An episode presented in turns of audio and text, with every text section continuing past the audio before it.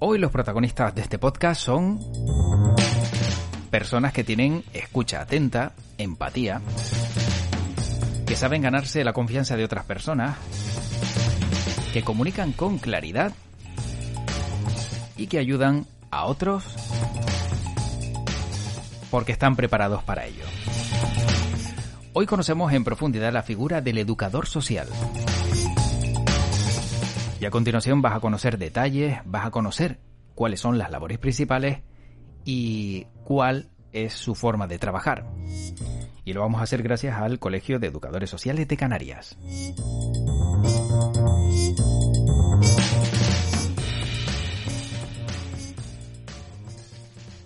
Y sobre este interesante asunto vamos a hablar con Blanca Hernando.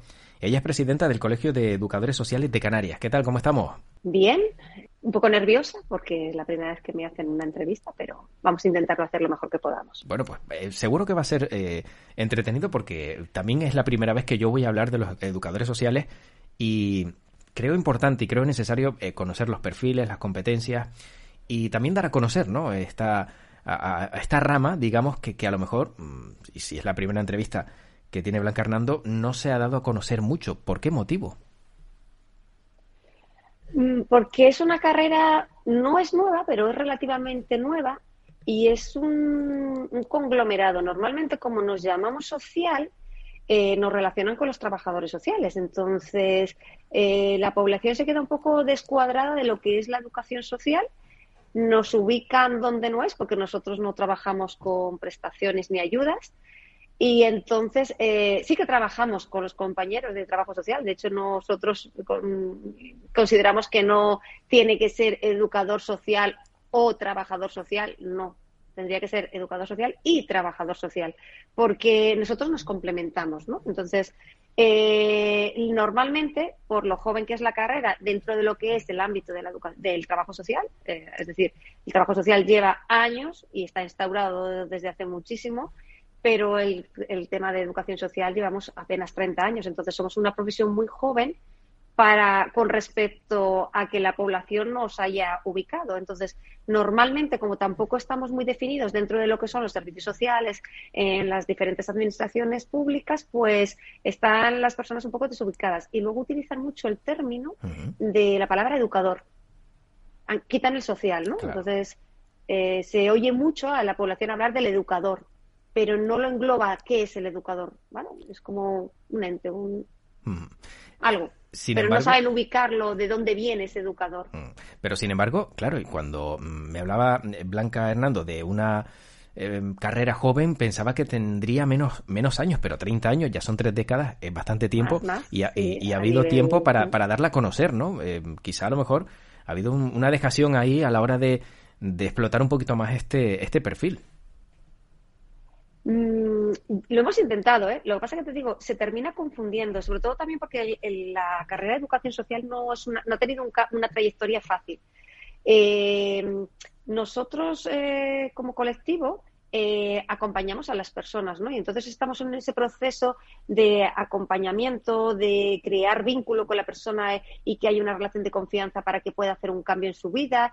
Entonces, esto queda como un poco devaluado porque al final eh, la comunidad lo que ve es, yo tengo un problema social, ¿no? Tengo un problema. ¿Dónde me voy? A los servicios sociales. Y en los servicios sociales lo que no nos han ayudado mucho la administración pública para eh, que la, la, profesión se visibilizara. Es decir, así como el gobierno a nivel estatal nos dijo, bueno, pues la carrera tiene que aparecer porque pensamos que tiene que estar, porque es un complemento para trabajar dentro de lo que es el ámbito social. Luego no se ha sabido exportar y aunque nosotros como colegiados lo hemos intentado y les explicamos a los... Mm, la gente no ha terminado asumiendo cuál es la figura del educador social. Eh, se va viendo cositas pequeñitas, pero no, no ha llegado a colar. La verdad que eh, seguimos diciendo que a fecha de hoy tenemos que seguir explicando lo que es un educador social a la sociedad. Claro. Me temo que sí. Bueno, eh, vamos a ver si también con este podcast eh, podemos ser un poco más pedagógicos, ¿no? E intentar también que la persona que lo está escuchando sepa eso, bueno, en qué consiste la labor que desempeñan. Pero ¿cuáles serían las competencias correctas o concretas de un educador social? Los educadores sociales trabajamos con, con, las personas y lo que se trata un, un poquito es que em, ah, ayudemos o estemos dentro de la integración, integración social de los grupos sociales. Es decir, que nosotros formamos, estamos ayudando, como te he dicho, acompañando, trabajando con las personas para que realmente haya un cambio dentro de su vida y de su situación y que ellos luego puedan continuar eh, con su vida y con esa transformación que le permita eh, avanzar, ¿vale? No sabría explicarte muy bien, a ver, sí, sí que sabría, pero sin meterte mucho rollo, que es lo que no quiero. Pero, por ejemplo, eh, nosotros... las competencias podrían definirse, eh, por lo que acabo de entender, eh, en, tener una escucha activa, ¿no? Una escucha atenta y, también empatizar, ¿no? Puede ser alguno de los perfiles, o, saber ganarse la confianza de las personas, que entiendo que no es nada sencillo.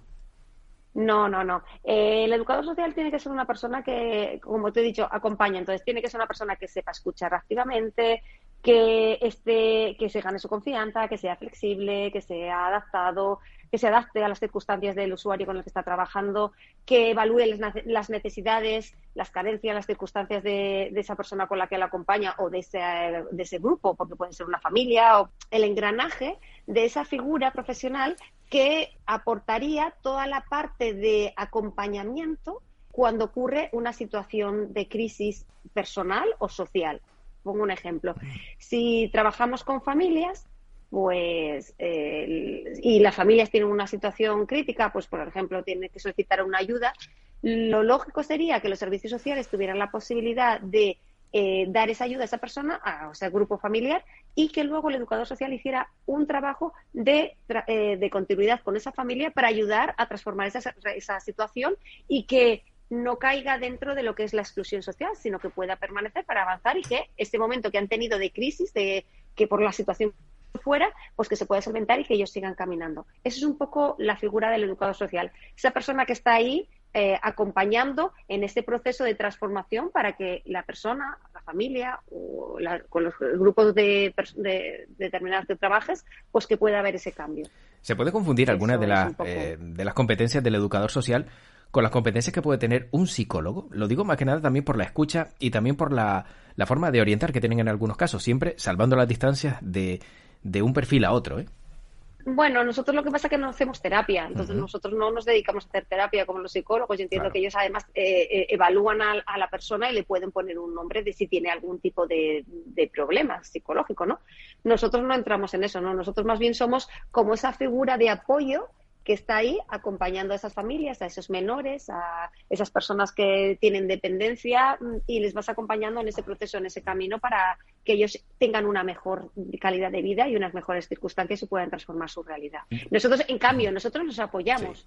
Y como igual nos apoyamos en el Colegio de Trabajo Social, también nos, bueno, con los trabajadores sociales también nos apoyamos con, los psicólogos, porque yo puedo detectar eh, un caso de una persona o que tiene un problema y entonces se lo tengo que pasar a mi compañero porque él puede trabajar o a mi compañera, él puede trabajar con esa persona para hacer ese trabajo individual que necesita.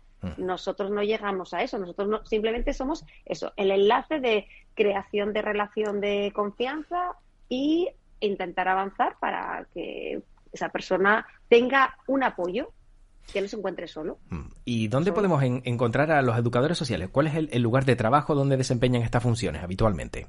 Pues nosotros tenemos muchos ámbitos, pero bueno, nos han distribuido a lo largo de, donde más nos pueden ver, pues bueno, eh, educador de calle, que se llama en su momento, que ahora educador de familia, em, que son nombres que en realidad son educadores sociales quien debe eh, realizar este tipo de funciones, porque en realidad estas personas, eh, los educadores son personas que han estudiado una carrera universitaria durante cuatro años y están preparados para poder transformarla o acompañar a esas personas para que puedan hacer ese, esa, transformación. Entonces, nosotros estamos tanto en familia, estamos sobre todo también con niños, eh, podemos estar en dependencia, que también lo estamos, eh, también podemos estar con personas con problemas psiquiátricos, pues bueno, porque necesitan un apoyo y ese acompañamiento, eh, con personas mayores, podemos estar, pero no personas mayores, eh, eh, podemos pensar no en una residencia, pero sí, por ejemplo, en una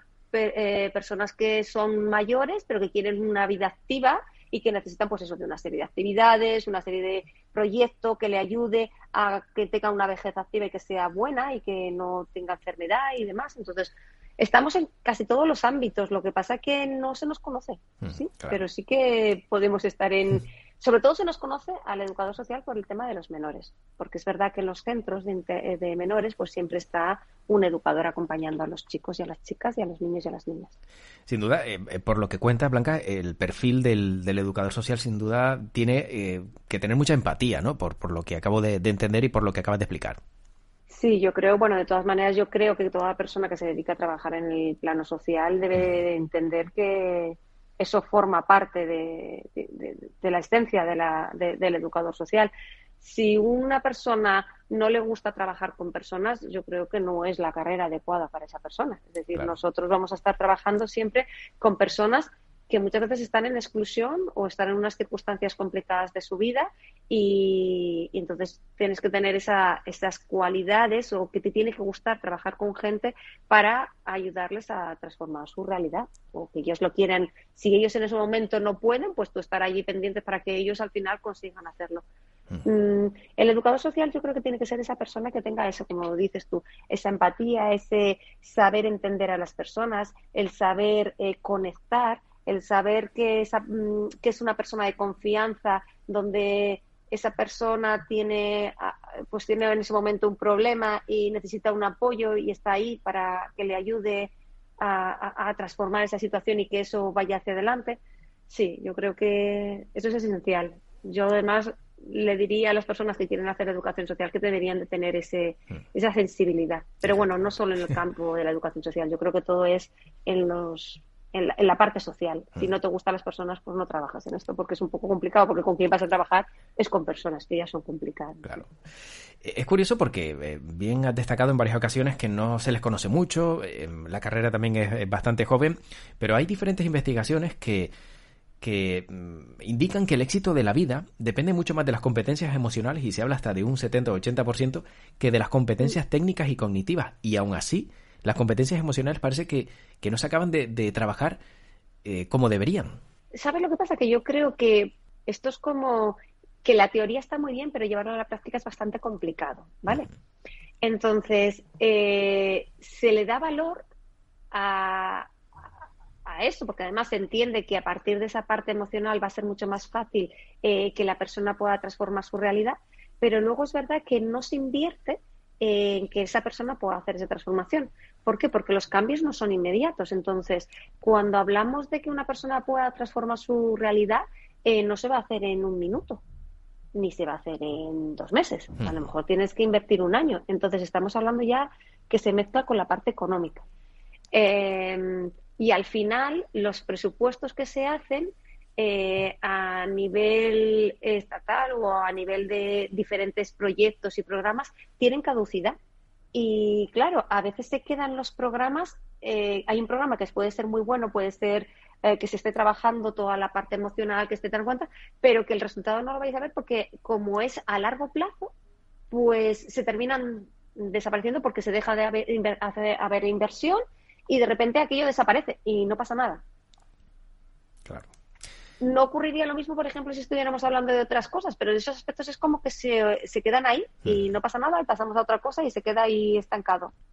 Y es curioso, mm. y es curioso porque justo eh, lo que acabas de comentar y, y, teniendo en cuenta también a, los niños, eh, no sé si compartes esta, esta percepción, pero los niños con capacidades en el campo de la inteligencia emocional son más felices, ¿no? Más confiados y tienen mayor autoestima y más éxito en la escuela, ¿no? Y, se, también se está dejando de lado esa educación emocional de los niños que podría ayudarles, ¿no? A tener una mejor autoestima y a superar problemas que a lo mejor a día de hoy no pueden superar es que el mayor problema que tenemos nosotros con los niños que están en situaciones complicadas, ya sea que estén en centros de internamiento, ya sea que estén en exclusión o lo que sea, es intentar que esos chicos y chicas y esos niños y niñas puedan generar una resiliencia que les permita afrontar esos problemas y seguir, para adelante y no quedarse anclados eh, en esos problemas y que esa mochila se vaya cargando más y más y aparte te vas haciendo adulto, pero tus problemas siguen ahí porque no eres capaz de tener estrategias para tú poder afrontar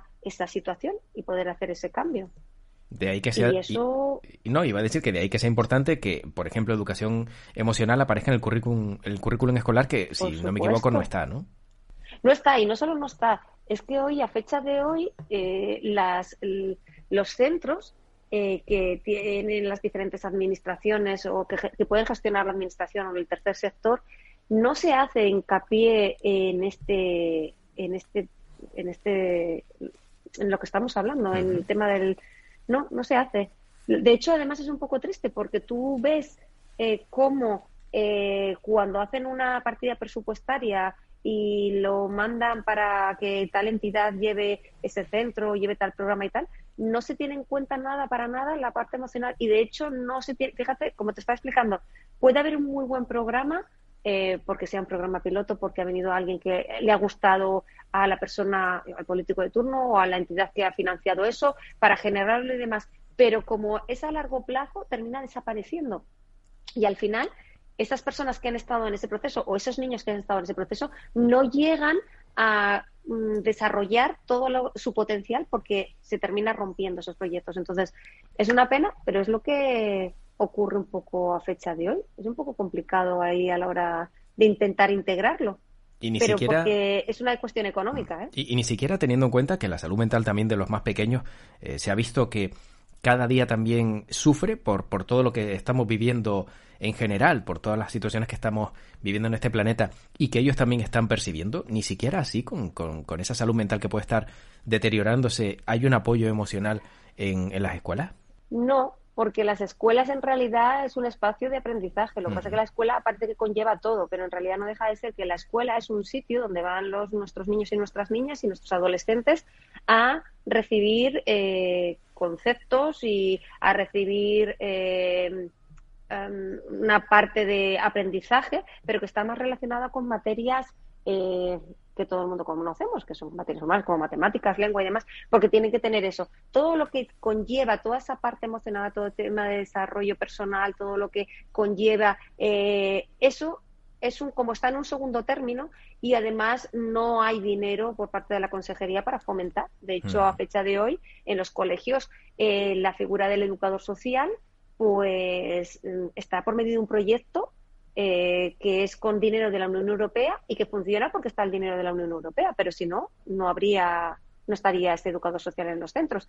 Con lo cual, pues eh, no le dan la importancia que debería de hacer y además emplea un poco no tanto en la parte emocional de los jóvenes que se intentaría, sino más bien en la convivencia, que también es muy importante.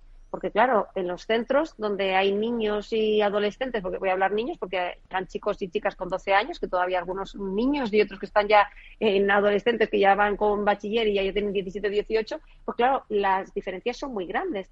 Y mm, lo que se intenta es que haya una buena convivencia, y que los chicos y chicas que están en, ese, en esos centros pues eh, tengan pues eso tengan una situación fácil dentro de lo que es el, el, centro educativo. Pero todo lo que es programas y todo lo que es eh, programas alternativos eh, la formación reglada no lo recoge.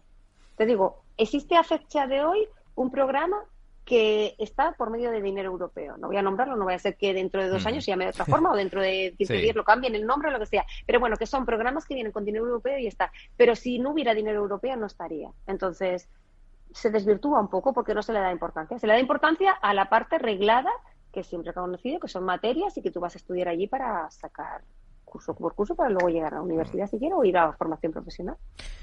Bueno, también antes eh, Blanca Hernando hablaba de, de la tercera edad, pero cómo mm, eh, un eh, educador social aborda un, una, por ejemplo, una soledad no deseada en una, en una persona, en, un, en alguien de, de, la tercera edad que se encuentra en, en, una situación donde no tiene a nadie absolutamente, o de qué manera abordan ustedes también los casos en, en el ámbito de la tercera edad. Pues trabajando con programas de una vejez activa cuando tenemos personas que se encuentran solas y además eh, eh, no hay están un poco excluidas porque claro se suelen aislar eh, existen programas pero claro volvemos otra vez a lo mismo. Son programas que se pueden conseguir por medio de financiación y las hay más o menos pero bueno lo que se trata es sobre todo que la figura del educador social está allí para transformar esa realidad y que esa persona pueda integrarse y que tenga una vida mucho más activa que le ayude a tener una vejez pues más normal más feliz básicamente más feliz de verdad que las personas que están solas si no saben dónde dirigirse o cómo hacerle hacerlo, pues se desvirtúa un poco. Pero es que es verdad que no existen muchos programas a fecha de hoy. Nosotros podemos como colectivo planificar un programa, ¿no? Presentarlo, pero necesitamos financiación. Entonces siempre vas a depender de que tú el proyecto que presentes eh, sea validado, lo vean de forma adecuada, te lo digan, te digan que sí para adelante y entonces poderlo implementar. Mm. Pero si no, no hay, a fecha de hoy no hay ningún programa que diga, venga, normalmente se utiliza el tema de vejez y está relacionado sobre todo con centros sociosanitarios, que nosotros eh, está muy bien que exista eso, claro, tiene que existir porque las personas se hacen mayores y además hay personas que son dependientes y necesitan este tipo de centros, pero luego está todo ese colectivo que tú me estás diciendo de personas que son mayores, que están solas, que se encuentran bien y que lo que necesitan es dónde poder ellos ubicarse para seguir teniendo una vida activa y sentirse felices y no deprimirse y todo lo que se conlleva tener una vejez. Claro, porque, entiendo que eh, son personas que van viendo cómo sus amigos eh, van muriendo por la avanzada edad, se van quedando solos, eh, no tienen a lo mejor familia y necesitan seguir relacionándose socialmente, ya sea en clubes de mayores, ya sea con actividades en hobbies, en deportes, en cualquier cosa que, que les haga salir un poco ¿no? de ese bucle donde entran y creen que no hay salida. Es como siempre, nosotros como colectivo eh, dependemos de lo que es el, dinero que nos quieran aportar tanto la administración pública como entidades del tercer sector que decidan apostar por, ya sean fundaciones, bueno, lo que quieran hacer. ¿Por qué? Porque programas tal cual no hay, no hay, eh, existe una ley que dice que sí, que tiene que haber una vejez activa y tal, pero luego para llevarlo a cabo no está desarrollado, con lo cual todo se trata un poco de proyectos. Entonces, tú tienes un proyecto que funciona y tienes tanto subvención y tienes para tanto tiempo y tienes para no sé cuántas. A veces continúa este proyecto, como te he explicado antes, o a veces no se continúa este proyecto. Entonces, a veces se queda un poco en ese, en ese impasse que al final tú terminas haciendo una cosa, pero al final terminas hacia atrás porque se ha quedado su subvención y ya entonces eso ya no puede. Y es un poco como se pierde. No sabría explicarte. Se pierde la pescadilla que se muerde la cola al final, ¿no? Sí, mm. al final no deja de ser real que por mucha voluntad que pongamos los educadores sociales para poder acompañar a la población, eh, que depende de, de tema presupuestario. Y entonces eso a veces se olvida. Porque claro, si normalmente lo que vemos es que mm, lo importante es cubrir las necesidades, ah, ah, mm, las necesidades más, más inmediatas, como son alimentos, vestidos y demás, vestido y demás, ¿qué ocurre? Que tú al final lo que quieres es una ayuda y toda esa parte de acompañamiento, toda esa parte de, eh, de lo que tendría que ser también muy importante dentro de lo que es la vida de la persona, se termina diluyendo y es lo que ocurre un poco, que está como diluido. Es como, a ver cómo te explico, servicios sociales a fecha de hoy. Tenemos unos servicios sociales asistenciales, yo voy, me dan una ayuda, por la misma me marcho y cuando ya vuelva a necesitar otra ayuda vuelvo y entre medios, pues no sabemos. Claro. Y siendo, eh, como bien decías, dentro del perfil social difícil que esta actividad se pueda realizar en privado. Hace unos meses hablábamos también sobre eh, la, situación de la psicología, de la salud mental en este país y nos contaban mm. que en la sanidad pública hay seis psicólogos por cada 100.000 habitantes. Claro, el que no tiene capacidad para asistir o para ir a un psicólogo de manera privada no tiene tampoco posibilidad de poder hacerlo en la sanidad pública. Supongo que con los educadores sociales el ejercer esta actividad en el ámbito privado mm, resulta muy difícil, ¿no? Por no decir casi algo, algo imposible. Sí, es complicado, es complicado. Es verdad que hay compañeros que generan mm, empresas o que han generado empresas, pero también más relacionadas a lo mejor con el ocio y tiempo libre. Pueden también relacionarla con algún tipo de proyecto como tipo ludotecas para niños más pequeños, eh, en la cual eh, animen a los padres a aprendizaje de, eh, con los niños de juegos y cómo interaccionar con ellos y demás. Pero es verdad que es más complicado, sobre todo porque, claro, mm, la figura del educador social, pero bueno, yo creo que también es eh, como del trabajador social o como del psicólogo, también es un poco de transformación. Nosotros también como colectivo tenemos que plantearnos que a lo mejor también tenemos que empezar a, hacer como una especie de introspección de todas las posibilidades que podemos hacer y cómo podemos eh, afrontar un tipo de, o qué, tipo de empresa o de asociación podríamos generar o crear para que las personas también pudieran participar y fuera eh, un, campo de trabajo, pero bueno, ahí estamos también. Es difícil, ¿eh? No te creas que es fácil porque mm, también la estructura como está hecha es la que conocemos y también eh, creo que a veces es difícil, ya normalmente es difícil ser, creativo, imagínate ser creativo en el campo de lo social para hacer una transformación. Mm. Existir existe, ¿eh? Lo que pasa es que también hay que arriesgarse y hay que mirarlo y no te creas que es fácil. Sí, sí, reinventarse también en, en, áreas tan complejas es, duro. Bueno, eh, para ir acabando, sí, sí, me gustaría saber también eh, qué, acciones eh, ponen en marcha desde el colegio.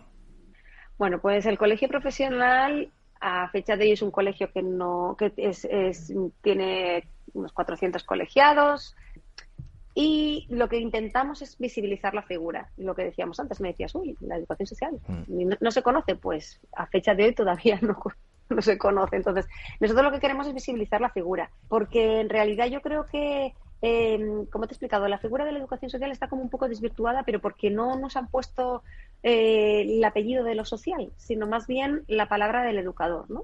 Y educador, pues eh, hay mucha gente que es educadora, desde padres, madres, abuelos, tíos, personas que trabajan con personas con dependencia y que están a su cargo. Eh, todas esas personas aportan eh, valores educativos. Entonces, ellos también se pueden definir como educadores. Pero nosotros no somos educadores, nosotros somos educadores sociales. Es decir, nosotros somos personas, eh, colectivo, que hemos trabajado y hemos estudiado durante años el comportamiento de las personas, cómo intervenir con ellas, cómo trabajar para que esas personas puedan hacer un cambio eh, personal y que nosotros les acompañemos durante todo ese proceso y ese cambio.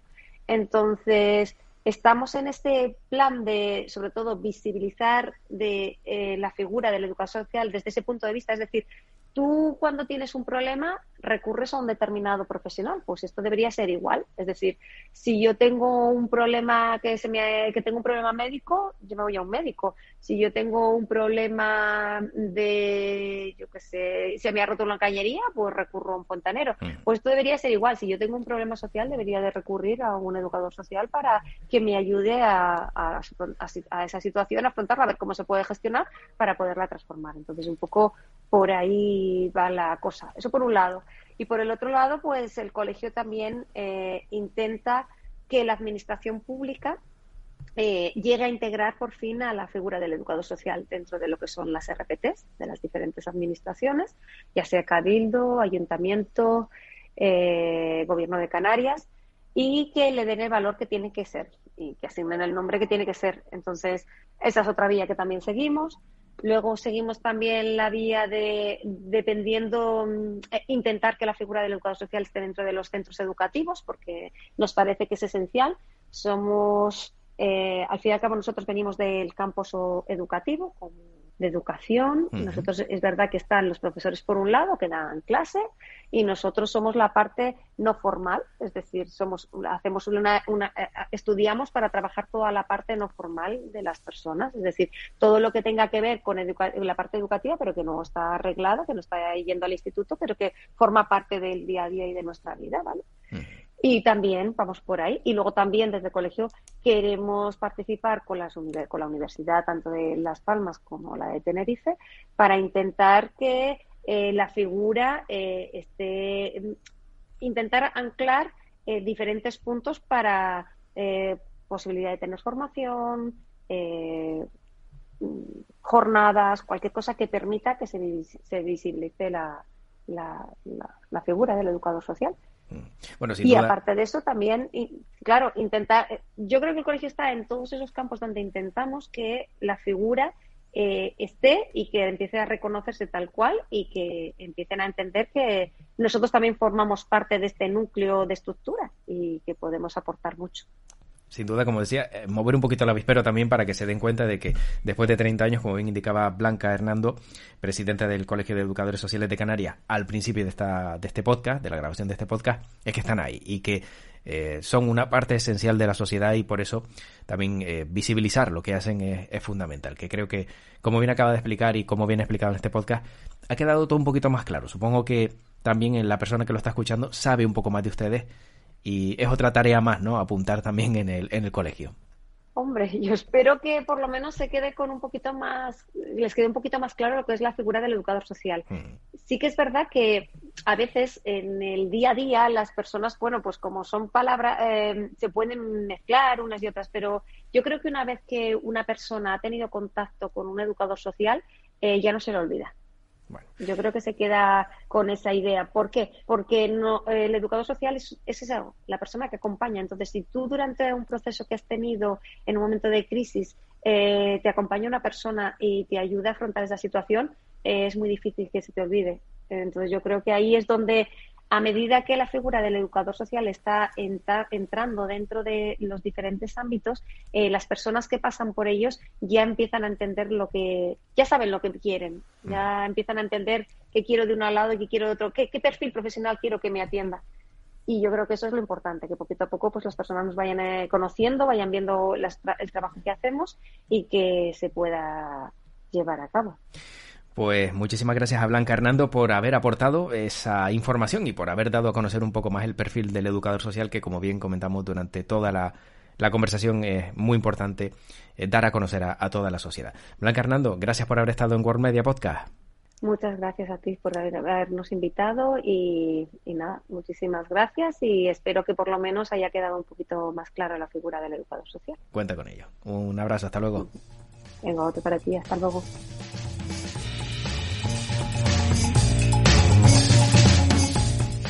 Y termina este podcast y espero que hayas conocido un poquito más la figura del educador social, de la educadora social, de esas personas que ayudan a otros, que han estudiado para ello en una carrera, como bien indicaba la presidenta del Colegio de Educadores Sociales de Canarias, muy muy reciente, tan solo una década, pero que va abriéndose paso y va ganando enteros año tras año.